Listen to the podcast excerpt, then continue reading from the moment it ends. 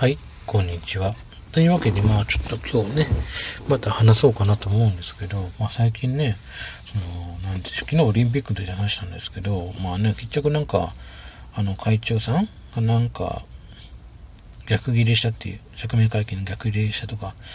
ね、今日朝ニュースになってましたけど、まあそんなもんでしょ、ああいう人って。人の意見は聞きそうないですからね。はい。まあその話に触れるのもまあもういいかなと思って飽きたんで、こちらも。なんで今日ちょっとまあ久しぶりにゲームの話しようかなと思います。ゲームって言ってもいっぱいあるんで、まあ前回ね、なんか僕がこういうゲームやってましたっていう話したんですけど、まあね、今まあちょうど、なんでしょう、ゲームの話だと、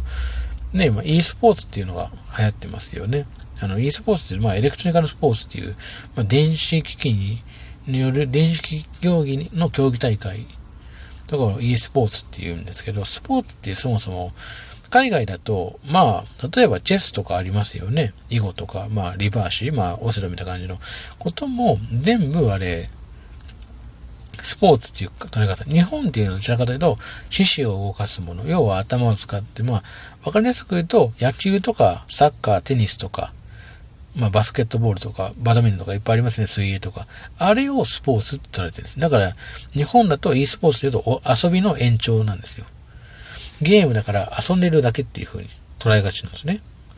これ海外だとまあ、それも含めてスポーツなんだっていう風な。まあ、競技のスポーツ、競技のスポーツと講義のスポーツ。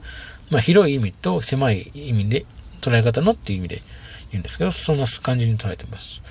で、日本でまあ、その e スポーツっていう言葉が、まあ、出始めたのも、ここ3年、3、4年ぐらいなんですよね。ちょうど、4年、2年ぐらい前 ?3 年かな？ぐらいなんですよ、実際。それまで e スポーツなんで誰もね、知らなかったんですけど、まあ、日本で、例えば格闘ゲームの、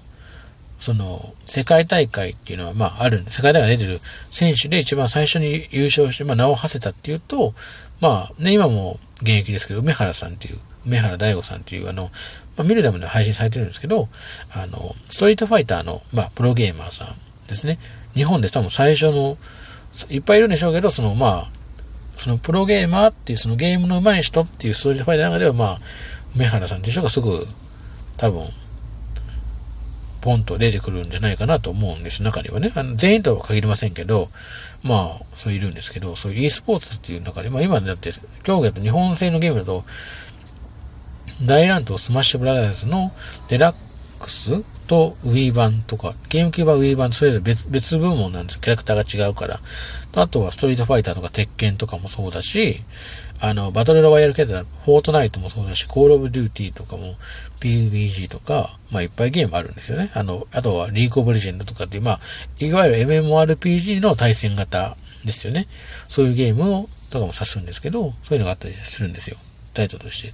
あって。ま、僕自身もその対、それと体制、一応対応、対象のアプリは一応やってはいるんですよ、ゲームも。別に e スポーツプレイヤーではないですけどね。ただの遊んでるだけなんで僕はね。なんですけど、その中でもあるんですけど、うん、そうなんですよね。で、各会社が例えば世界大会やりますよとか、どこどこの会社が協賛してやったりとかもあるんですけど、例えばあの、この間コールオブデューティーモバイルの世界大会の、まあ、日本代表を決めるのが、ソニーが協力したりもあるんですけど、そんな感じにあ今のあれですよ。あの缶が膨張してパンというだけなんで、あんま気にしないでくださいね。はい。まあそういうのがあったりするんですけど、まあそんな感じに、まあ日本だと e スポーツで馴染みがないので、もっとそういうところに理解もしてほしいなと思うんですよね。ただの遊びっていうところで終わらないのが e スポーツのいいところで、そこから、例えば、新しいつながりとか、例えば海外の人とつながって、同じ趣味かもしれないけど、あと他のゲームとかのね、選手見ながら、あ、こういうところもある。そのためにはいろんな分析もそうだし、いっぱいやってるわけですよね。なんで、e スポーツっていうと、ただの遊びっていう捉え方の方が多いんです。例えば、最近 e ベースボールとか e フットボールって、まあ、いわゆるま実況パワフルプロ野球とか、ウィニングイレブンとか、まあ、FIFA とかありますよね、ゲームありますね。あのゲームの世界大会、あとグランツリスもあったりするんです。そのレースゲームも。あったりして、もう今って、その、なん、どんな形でも、電子の中で遊べるもののゲームとかを全部その競技に、として採用してたりする場合もあったりして、もう、何でしょう、昔みたいにゲームは家で遊ぶだけのものっていうあれじゃなくて、いろんな人と競い合って、ちゃんとルール守ってね、やって、それで、ああ、で、競い合って、いろんなランクじゃないですか、そういうの作って、またみんな、そうやって新しい若い人もそうだし、いろんな人が増えてくれたら、その業界、その要は、業界、ゲームの業界を盛り上げるための一個のものとして今捉えてるんですよね。日本だとまだまだそれは少ないです。まあたまに PUBG はきあの企業大会、企業同士の大会、例えばあの、あるんです。いろんな会社同士の戦いを そのやってみたりとか、大会場、あの、企業同士の戦いっていうのが、企業同士で例えばなんかあの、まあ、その車の会社のその、そのとこ社員さんがチームを作って、他の企業と戦うっていう、ゲームの中で戦うんですよ。その、業績で戦うんじゃなくて、普通にゲームで戦うだけなんですけど、そんなことをやったりとかして、その、いろんなことをやって、要はもっと浸透して、その、確かに身近にあるゲームで、実はみんなで楽しく戦える、遊べるものを、もっとそのプロスポーツ化して、プロ、プロのスポーツ化、ないプロゲーマーっているんですけど、そのプロのとして、もっとみんなで楽しんでもらいたいなっていう。企業としてはそのプロゲーマーができればですよ。そのゲームをやってくれるってことは宣伝に。なるわけです。その人に。対して。宣伝がなるから、あ、このゲームもっと広まってくれるなって、もうその分ね、ちゃんと、まあ、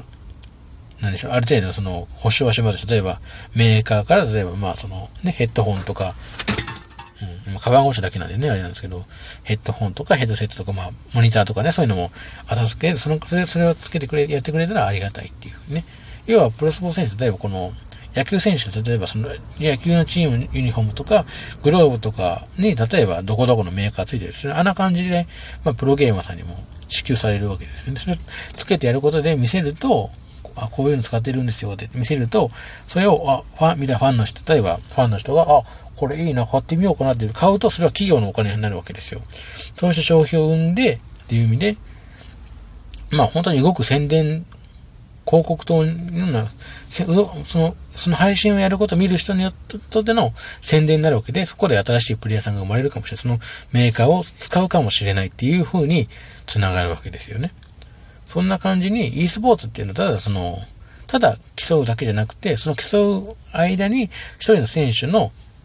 プレーに、例えばみんながね、喜んだり怒りを持ったり、もう、とか、あーっていう感情もそうだし、楽しめるものっていう。